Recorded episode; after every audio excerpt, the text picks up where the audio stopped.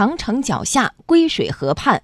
二零一九年北京世园会今晚将在世园会演艺中心举行开幕式，并从明天起到十月七号与游客见面。开幕式前，中央广播电视总台央视记者采访了开幕式制作团队，提前揭秘开幕式都有哪些精彩亮点。来听报道。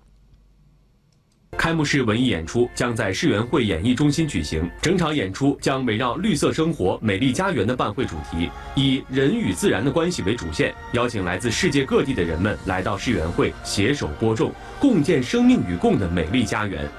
开场节目中，来自中央电视台少儿频道银河电视少年艺术团、浙江省遂昌县躬耕书院音乐筑梦班合唱团等，以演唱与朗诵的方式向星辰大海致意，向山林田水问候。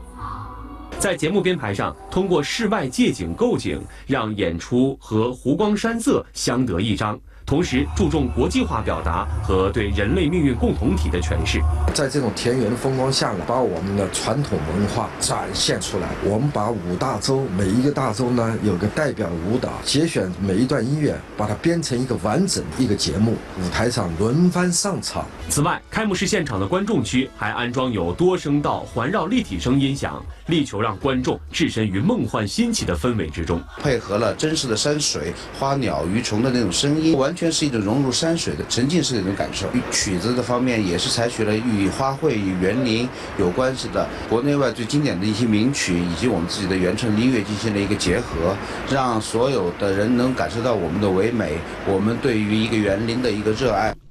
二零一九北京世园会的主题是“绿色生活，美丽家园”，一百一十个国家和国际组织将参加展示，中国三十一个省区市和港澳台地区也都带来了各具特色的展示。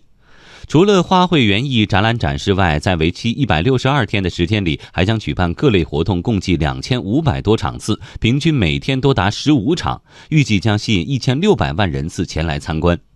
作为园艺界的奥林匹克，北京世园会期间还将上演园艺竞赛项目，其中室内专项花卉竞赛将有牡丹、月季组合盆栽、盆景世界花艺大赛等七项竞赛。